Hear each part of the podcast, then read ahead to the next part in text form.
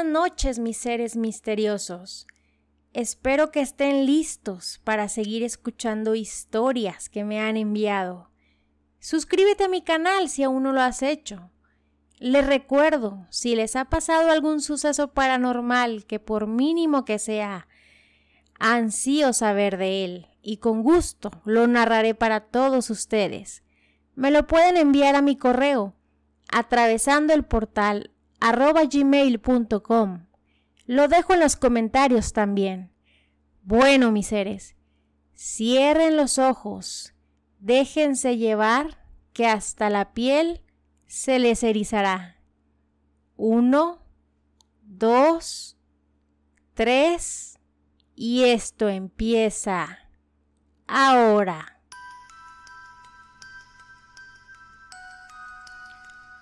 Hola, buenas noches misteriosos. La historia que les voy a contar me sucedió en la prepa. Un día, al llegar a casa muy cansado, decidí acostarme y de repente escuché mi nombre.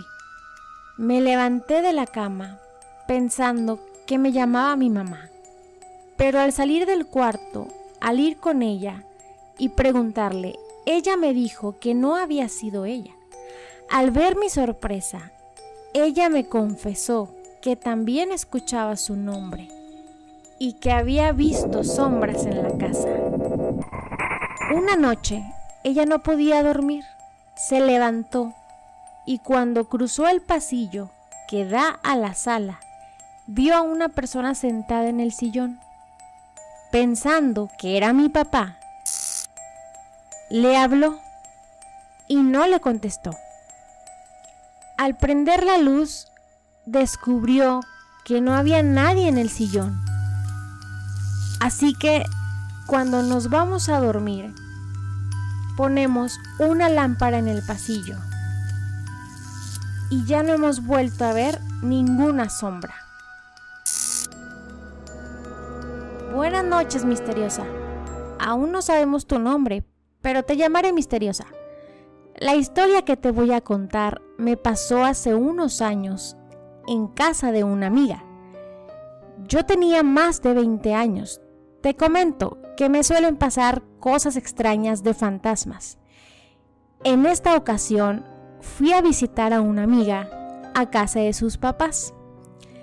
Ella tenía una hermana más chica y falleció a la edad de 14 años. Cuando llego a su casa, mi amiga me recibe muy amablemente. Nos sentamos en la barra que tiene la cocina, no sé si la ubiques, y al lado se encontraba un cuarto y atrás de mí quedaba el comedor.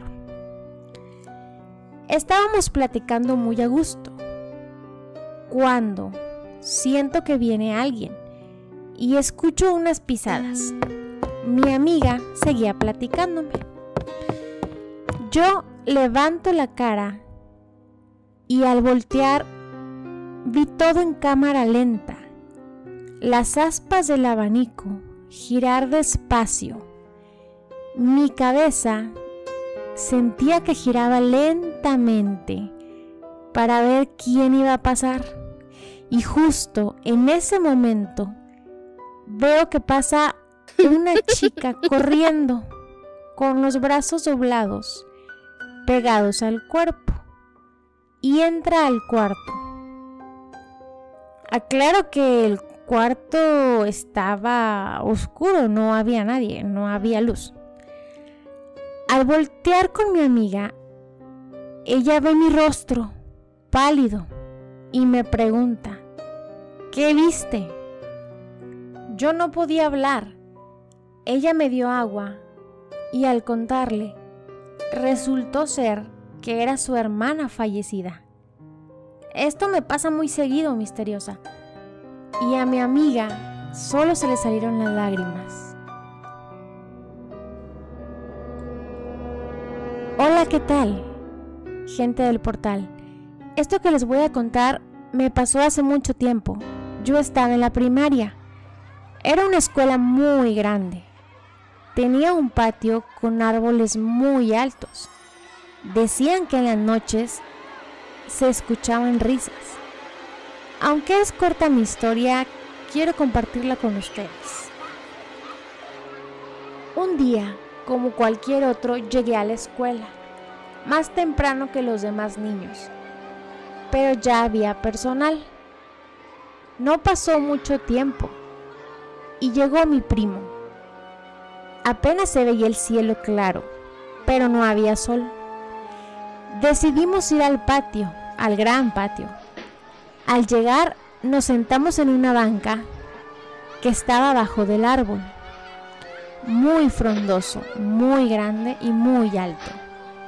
No hacía aire y de repente escuchamos ruidos como ramas quebrándose y que cada vez se acercaba el sonido más a nosotros.